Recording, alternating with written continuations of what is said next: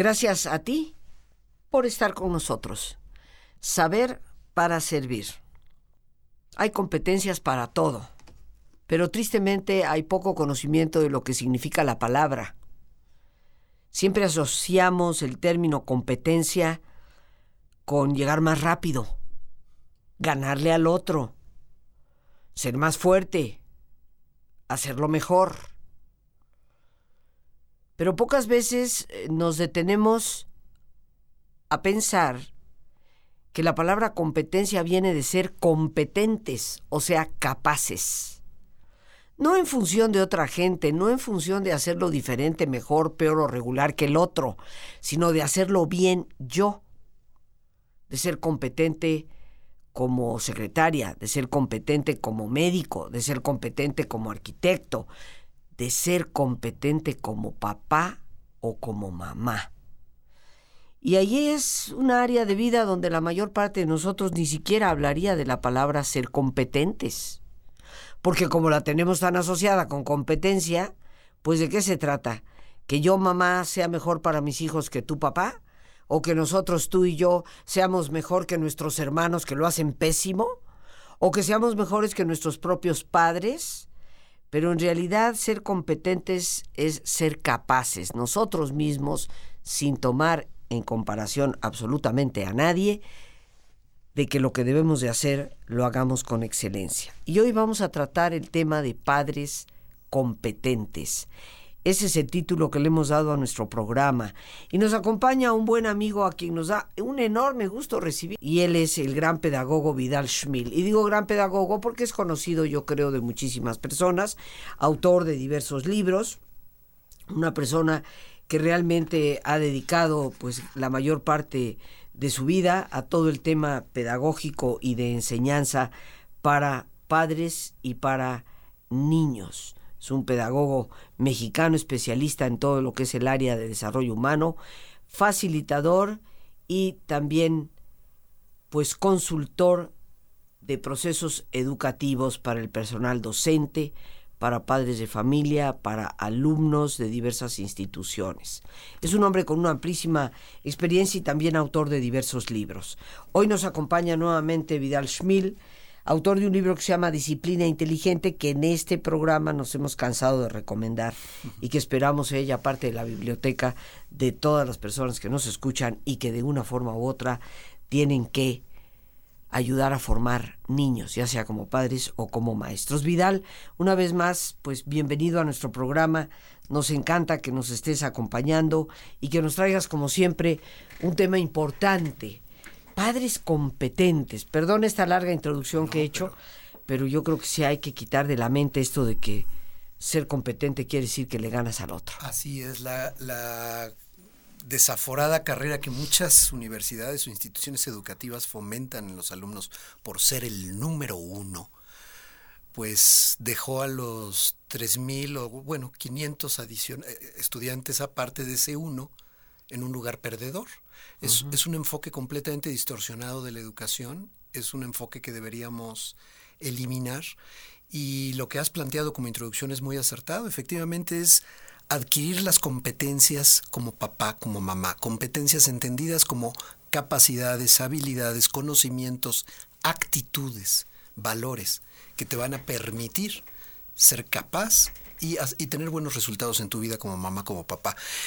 Eh, hay gente que se dedica a distintos puntos que son muy útiles. De que a través de la experiencia, de la vivencia en directo, en vivo, a todo color, no desde el punto de vista teórico, pues has logrado llegar a, a resumir algo. Es como cuando me tocó escribir mi libro de resiliencia, pues más allá de lo teórico y de lo que se maneja en manuales de psiquiatría, la experiencia de casi 40 años en ese entonces, ahora ya más de 40 años, de trabajar en el desarrollo humano, eh, pues nos lleva a decir, esto es lo que conforma la resiliencia en mi caso, o esto es lo que conforma las verdaderas competencias para los padres de familia. Y nos decías, Vidal, que a lo largo de 28 años de experiencia y de estar totalmente metido en el campo pedagógico, pues has ido haciendo esa especie de resumen y de condensado de cuáles son las competencias verdaderas que necesitamos para ser buenos papás, efectivos papás. Así es, y la verdad es que estos años de experiencia me, me he topado, la primera, fíjate que la primera competencia que yo sugeriría o recomendaría sería como propedéutica, ¿qué quiero decir? Como de preparación. Las madres, los padres de familia debemos aprender a aprender. Tú puedes darle cualquier cantidad de información a la gente y si no tiene esa disposición, esa actitud, si considera que ya eres un producto hecho, que yo no tengo nada que aprender, ¿cómo me van a enseñar a mí a educar a mis hijos? O, uso muletillas típicas y justificaciones, ¿no? Nadie te enseña a ser padre. Bueno, eso es falso. De entrada, tus padres, tus propios padres, te enseñaron a ser padre. Es tu punto de partida y es tu punto de referencia. Que probablemente no sean ya aplicables muchos de los recursos o instrumentos o enfoques que tenían nuestros padres es otra cosa, pero el primer factor es decir, de verdad mis hijos en un entorno totalmente actual necesitan una mamá y un papá actual. ¿Y eso qué significa? Estar dispuesto a aprender nuevas tecnologías, nuevas formas de acceso de la información. Eh, hay madres o hay padres de familia que nunca, que no quieren consultar o meterse en internet, no conocen sobre redes sociales. No estoy diciendo que te tengas que volver un experto. Te estoy diciendo que empieces a utilizar los instrumentos en los que se comunican los muchachos de hoy y tienes que meterte en esa inercia y no satanizar por desconocimiento y por ignorancia. Tiene, tenemos un campo magnífico de oportunidad para comunicar mensajes positivos a través de todas estas redes. Entonces no es satanizar el uso de las redes o si Facebook o Twitter, al contrario, hay que usarlas. Métete en ellas, aprende. Y el primer punto es no tener miedo a, la nuevo, a lo nuevo, a la tecnología. No te sientas de otra época y te caduques a ti misma. Es un término que uso mucho. Así como la leche se caduca y dice consúmase antes de tal fecha, pareciera que hay gente que dice consúmase antes de los 60 y de ahí en adelante yo ya estoy de salida. Perdón. Eso es una actitud que lo único que va a hacer es que no puedas aprender y pierdas oportunidades estupendas de vincularte con tus hijos. Otro aspecto fundamental tiene que ver con el manejo de las emociones, en el cual tú eres una experta, Rosita, yo te he aprendido mucho en eso. El, manejo de las emociones básicas, ¿no? El manejo de las emociones es fundamental. Yo te puedo dar cualquier cantidad de estrategias educativas, pero si no eres capaz de manejar tus explosiones de ira, tus eh, erupciones, tu, tu, o no puedes manejar tu miedo, tu tristeza, bueno, ¿cómo en el mundo te voy a dar elementos que te permitan manejar eso con tus hijos. Entonces, el manejo de las emociones es otro aspecto fundamental, el aprender a aprender. Otros temas, muchos que puede haber en el aspecto, en esta carrera de ser mamá o ser papá, tocan el aspecto disciplinario, en el cual yo me he concentrado muchísimo es otra de las habilidades fundamentales, el saber... el aplicar disciplina. Saber manejar la disciplina, primero entenderla de una manera diferente. Disciplina no solamente es orden o estructura, la estructura es parte de lo que te lleva a este proceso disciplinario. La disciplina yo la entiendo y mi propuesta en el libro Disciplina Inteligente es que es el conjunto de estrategias que tú utilizas para transmitirle valores a tus hijos. La disciplina no, nada más es el orden o a qué horas te levantas o a qué horas te acuestas o si eres constante para lograr metas. Eso es una parte de la disciplina. Cuando yo doy un permiso, cuando lo quito, cuando aplico una sanción, cuando felicito a mi hijo, estoy transmitiéndole valores, porque lo que yo permito que haga mi hijo es lo que enseño. A veces no es lo que le digo con lo que enseño, es con lo que simplemente le permito hacer es lo que estoy fomentando. Entonces, poner límites es parte del proceso de la disciplina.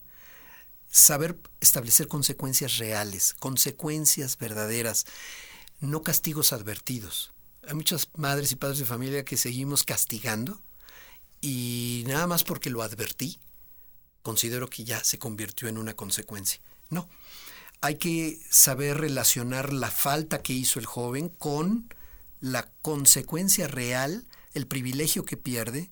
O sea, quitar premios y castigos. Los premios y los castigos, Rosita, como lo he estado diciendo a lo largo de más de 10 años, eh, los premios y los castigos lo que hacen es condicionar, fomentar la doble moral, la mentira, porque no estás educando basado en valores, sino basado en temores y basado muchas veces en humores de la mamá o del papá que un día dice sí y al otro día dice no, porque le cambió el estado de ánimo. Entonces, otra de las competencias fundamentales, y es un tema muy amplio, es el tema de disciplina. Ahora, ¿cómo diferenciarías tú aquí, eh, por ejemplo, lo de las consecuencias? Premios y castigos, yo estoy totalmente de acuerdo contigo, creo que inclusive ya es un vocablo del siglo XIX, inclusive, ya no debería de haber pertenecido ni al siglo XX. Pero hablar de consecuencias, o sea, a cada acción hay una reacción. Sí. ¿Cómo motivas? Hablemos del premio. ¿Cómo motivas a un niño que sí hace las cosas? Que esta es una pregunta que estará en la cabeza de muchas personas que nos están escuchando. Reconócelo, felicítalo. Dile que lo que hizo es muy bueno por tal y cual razón, que se siente orgulloso porque está haciendo lo correcto. No le tienes que pagar por hacer lo que tiene que hacer. No le tienes que pagar porque estudió. Y le pagas con premios, con privilegios, en efectivos, aceptan tarjetas, los niños aceptan de todo, ¿verdad? Y eso es una... estás desvirtuando el proceso educativo. Felicítalo y que se sienta digno y orgulloso de lo que hizo correctamente. Ayudó a la abuela, cargó las bolsas del súper, ayudó a su mamá, estudió, hizo lo que tenía que hacer, solo reconócelo. Ahora, la motivación es un proceso interno, no es de afuera. Eso lo sabemos. Entonces, cuando hablamos de verdadera motivación, observa más a tu hijo y ve qué le interesa, qué lo mueve, qué lo apasiona, en qué es bueno de manera natural y enséñale a ponerse metas. Eso es la verdadera motivación. El tener metas personales para lograr alcanzar para acercarme a lo que verdaderamente me importa y me interesa. Si mi hijo es un talento artístico, es una persona que dibuja, es una bailarina, es una persona metida en los sistemas de computación, que tenga metas en esa dirección y esa es la forma de motivarlo. El resto, en la cotidianidad, no tengo que motivarlo en nada, simplemente es así convivimos en esta casa y esto es lo que vale la pena vivir en una familia y en un entorno social.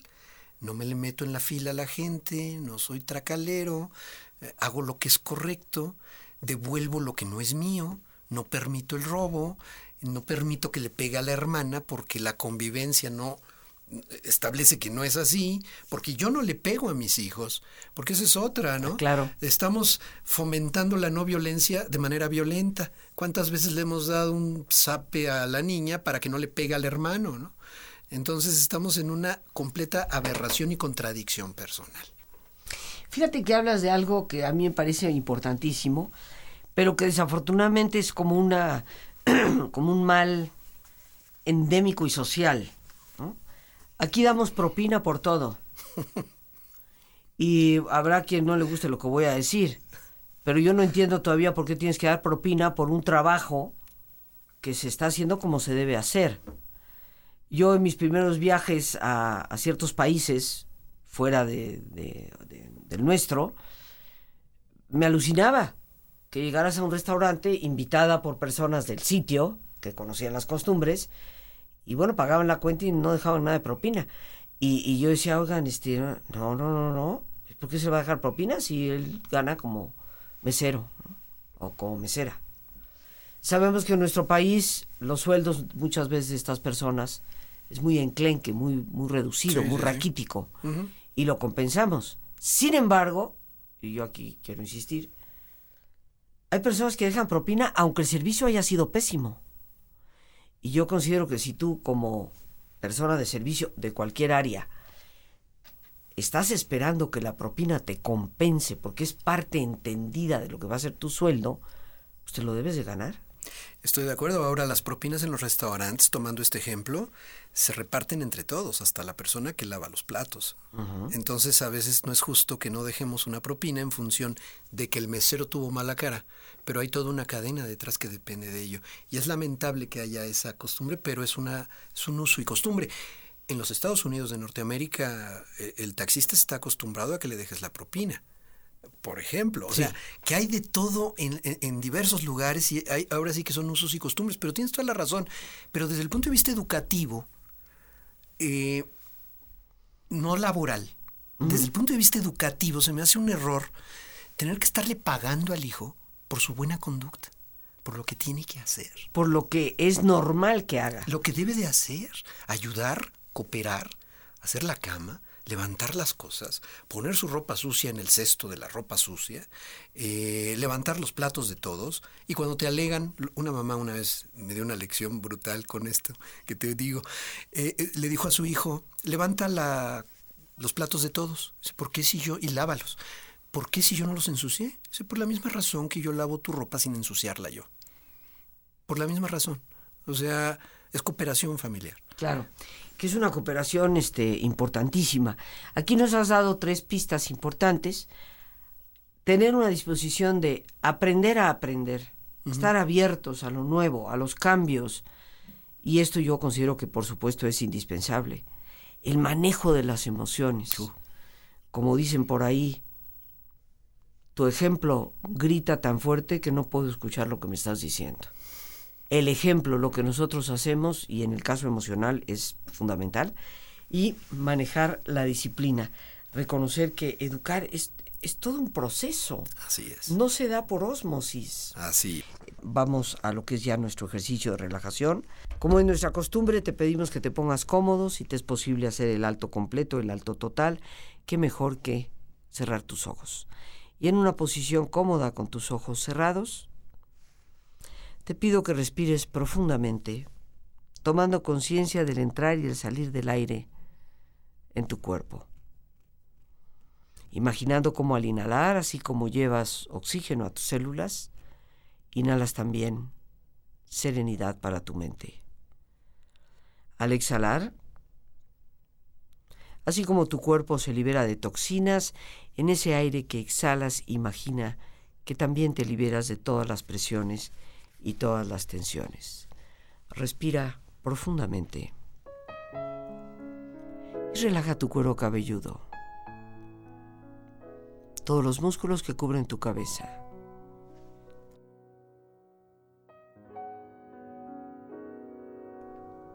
Relaja tu frente.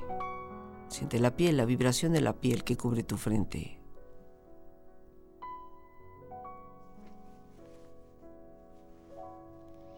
Relaja tus párpados y los tejidos que rodean tus ojos.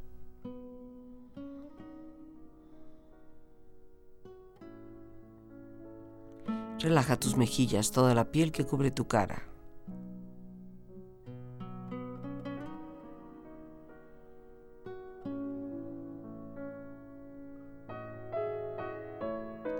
Relaja tu cuello y tu garganta, siente su flexibilidad, equilibrio, balance.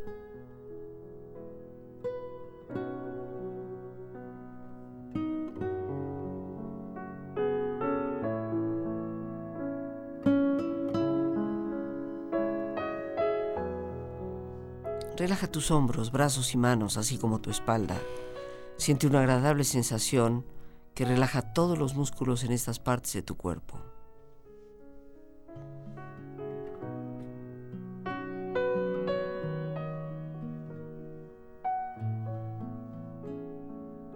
Relaja tu pecho exterior e interiormente, aflojando todos los músculos, imaginando a todos tus órganos internos funcionar rítmica y saludablemente.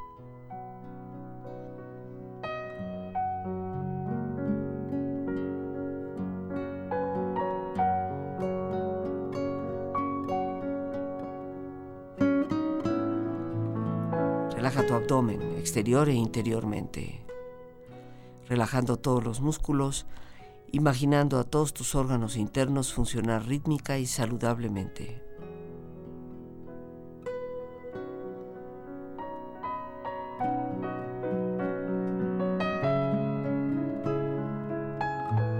Relaja tus muslos, tus rodillas, siente la piel, la vibración de la piel que cubre estas partes de tu cuerpo.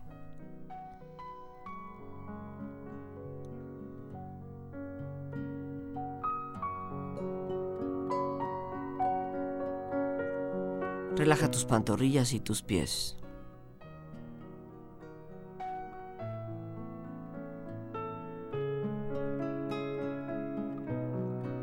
Y con tu cuerpo profundamente relajado, proyecta en tu mente la imagen de un lugar ideal para el descanso. Imagina los colores, los sonidos, los aromas. Es una escena de belleza y paz. Siente estar ahí.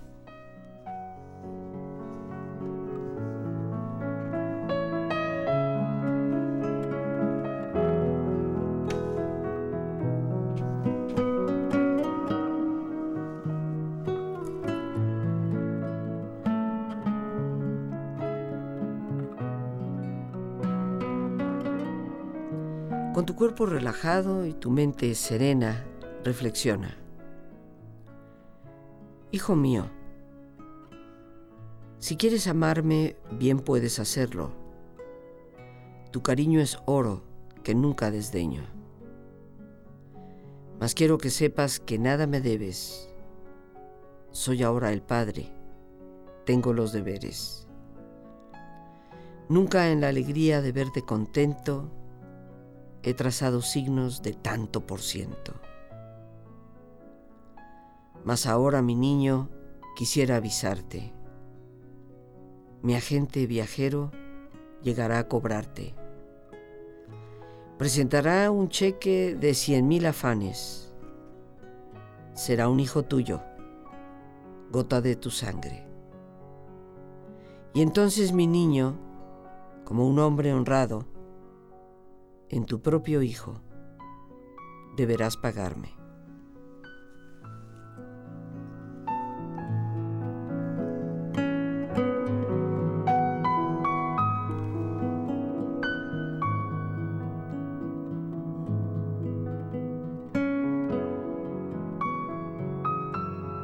Respira profundamente. Relájate bien. Y con esta experiencia empieza lentamente a estirarte brazos, manos, piernas y pies, moviendo tu cuello, bostezando si lo deseas, haciendo que tu cuerpo retome su nivel de actividad habitual, hasta muy lentamente abrir tus ojos. Ojos abiertos, bien despierto, muy a gusto, bien descansado y en perfecto estado de salud, sintiéndote mucho mejor que antes. Queridos amigos, queridas amigas, hoy más que nunca necesitamos retomar el verdadero sentido del liderazgo. Con mucho gusto estaré compartiendo con todos ustedes la conferencia Liderazgo Interior el día lunes 3 de mayo. La entrada es completamente libre. Vía Zoom nos estaremos encontrando. Para informes y poder obtener los datos de ingreso, comunícate al 55 37 32 91 04. Teléfono que también recibe WhatsApp y Telegram. No te pierdas esta oportunidad de compartir una visión profunda de lo que es un auténtico líder. Padres competentes. La labor de los padres, Vidal, es realmente la más importante de todas. Yo creo que es la que más trascendencia tiene. Eh, si no tienes tiempo para eso, no sé para qué puedas tener tiempo. O sea, dentro de un esquema de prioridades, la trascendencia, el impacto que tendrá. Siempre estamos preocupados y, con justa razón el país que le estamos dejando a los hijos, pero yo creo que debemos ocuparnos más en qué hijos le estamos dejando a este país. ¿Qué calidad humana tienen nuestros hijos? ¿Qué qué clase de persona, no qué profesionista es ni qué estudió, sino si es una persona de bien, si es una persona capaz de estar en contacto, socializar, resolver conflictos sin violencia, y que sea una persona con significado y sentido en su vida. Son tres ejes que yo planteo en el perfil de persona cuando diseñé este concepto de competencias parentales o de papás competentes tres rasgos de un perfil.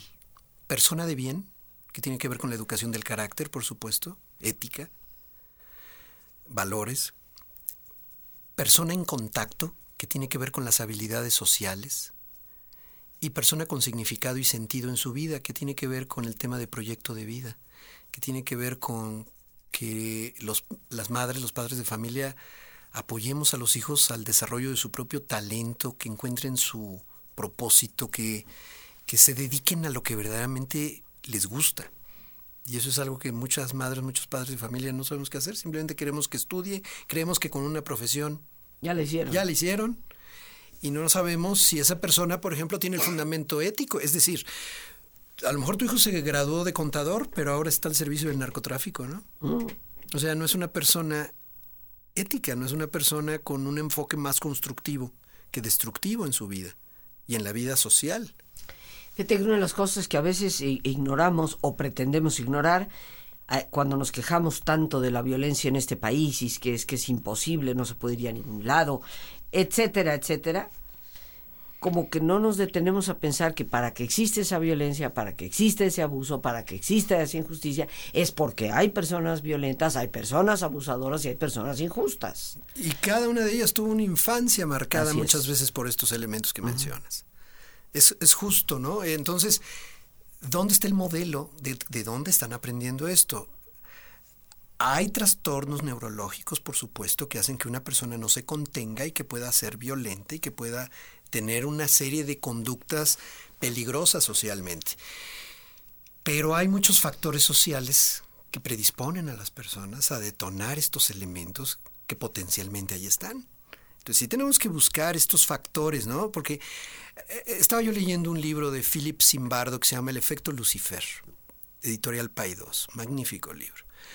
Es un sociólogo, es un psicólogo social y él plantea que critica a la gente que menciona cuando habla de niños que se comportan mal, que dicen es como la manzana podrida. ¿Has oído ese término de quita la manzana podrida para que no contamine a los demás? En una escuela es muy fácil que etiqueten a alguien como la manzana podrida, la persona que contamina a los demás. Queremos que lo saquen. Y él cuestiona, Simbardo, este autor cuestiona y dice, ¿no será que la cesta en donde están esas manzanas tengan algo que pudre a la manzana? ¿Y no será que el que fabrica las canastas y las cestas de manzanas, con toda intencionalidad, pudre esas manzanas. O sea que el entorno social, el medio ambiente cuenta mucho. Claro. Y eso es justamente... Pero lo conformamos nosotros. Lo conformamos nosotros. Entonces es una autocrítica. Es por eso ser... Yo, por eso todo mi proyecto educativo está dirigido al adulto. A final del camino estoy trabajando para los niños y los jóvenes, pero a través de la estrategia de trabajar con los adultos. Por eso, justamente, tratando de, irnos a la causa, o a una de las tantas causas, no es una causa, ¿no? es multifactorial. Entonces, por eso esa es la razón de este enfoque. La situación que el mundo vive actualmente, esta pérdida de los valores básicos, esta pérdida del concepto del honor. La gente sigue pensando que el honor, Vidal, es salvaguardar el hecho de que no se te embarace tu hija.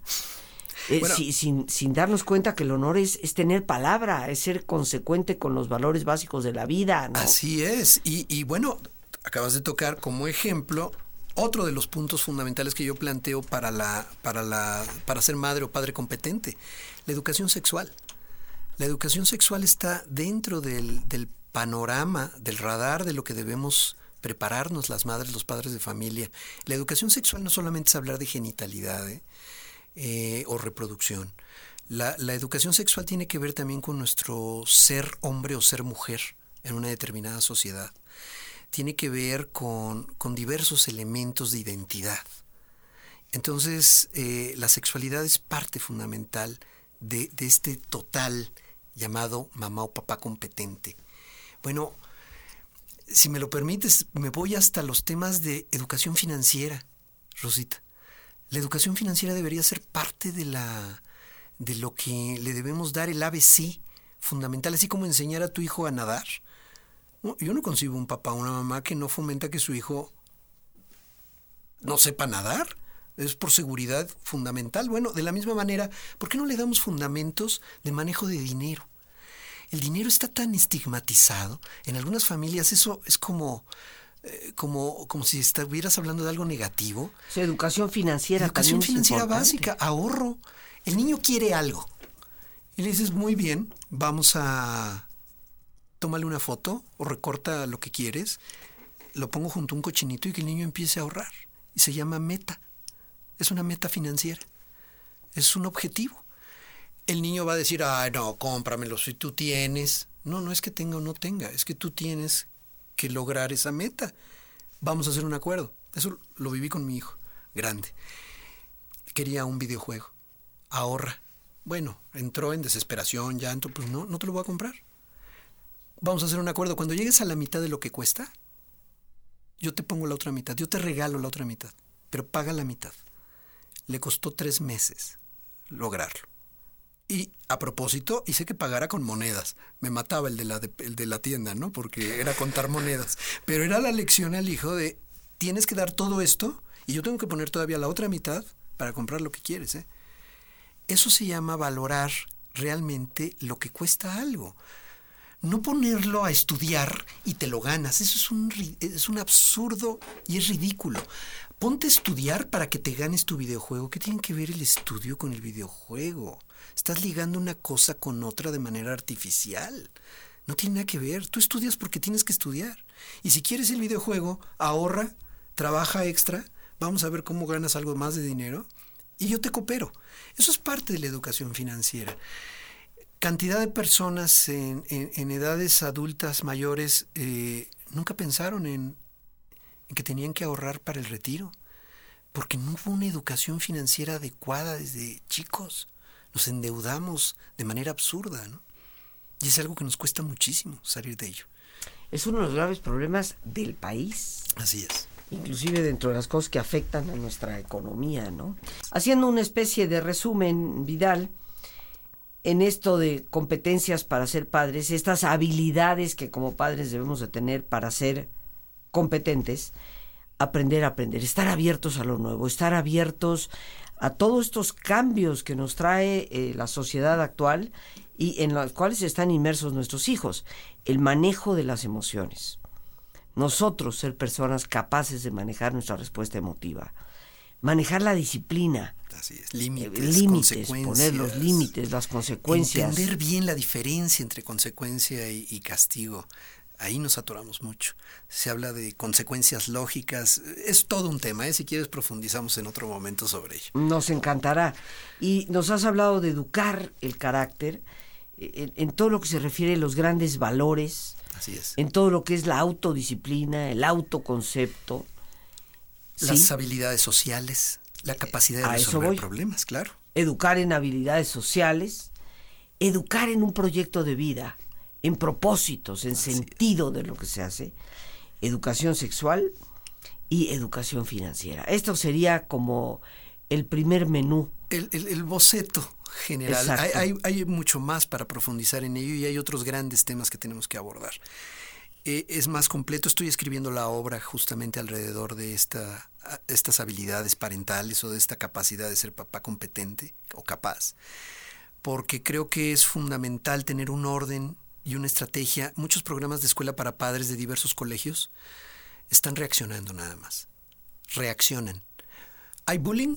Ahí danos una conferencia sobre bullying hay un accidente por unos chicos que bebieron, ay, tómanos, eh, danos una plática sobre adicciones o prevención de la violencia. O sea, estamos reaccionando mal y tarde. En lugar de tener un programa debidamente estructurado por el cual los padres puedan atravesar y sentirse que se están graduando y que están teniendo habilidades para ser competentes. Y bueno, esto nos lleva a un punto que es importantísimo, queridos amigos. Ser padres no es simplemente porque nos casamos y bueno, la consecuencia de nuestra intimidad nos trajo un hijo. ese es el padre biológico. Exactamente. Ser padres es toda una ocupación de vida y yo creo que seriamente nos deberíamos de cuestionar antes de tener hijos. ¿Estoy dispuesto o dispuesta a reconocer lo que esto implica y cómo me va a involucrar para el resto de mis días en una responsabilidad que será la más importante de todas y la prioritaria? Porque si no estamos dispuestos a ello, pues yo creo que sería mejor pues no traer a tanto niño al mundo. Y asumir si mi vocación va por ahí, a que no voy a ser mamá, no voy a ser papá y no tiene nada de malo, aunque socialmente haya presión. Presiones que eventualmente se tendrán que ir quitando, ¿no? Así es. Tendremos que salir eventualmente del siglo XIX, ya no solo del XX. Las gracias a Dios por este espacio que nos permite compartir a nuestro invitado del día de hoy, Vidal Schmil, Y a ti el más importante de todos, una vez más, gracias. Muchas gracias por tu paciencia al escucharme y por ayudarme siempre a crecer contigo. Que Dios te bendiga.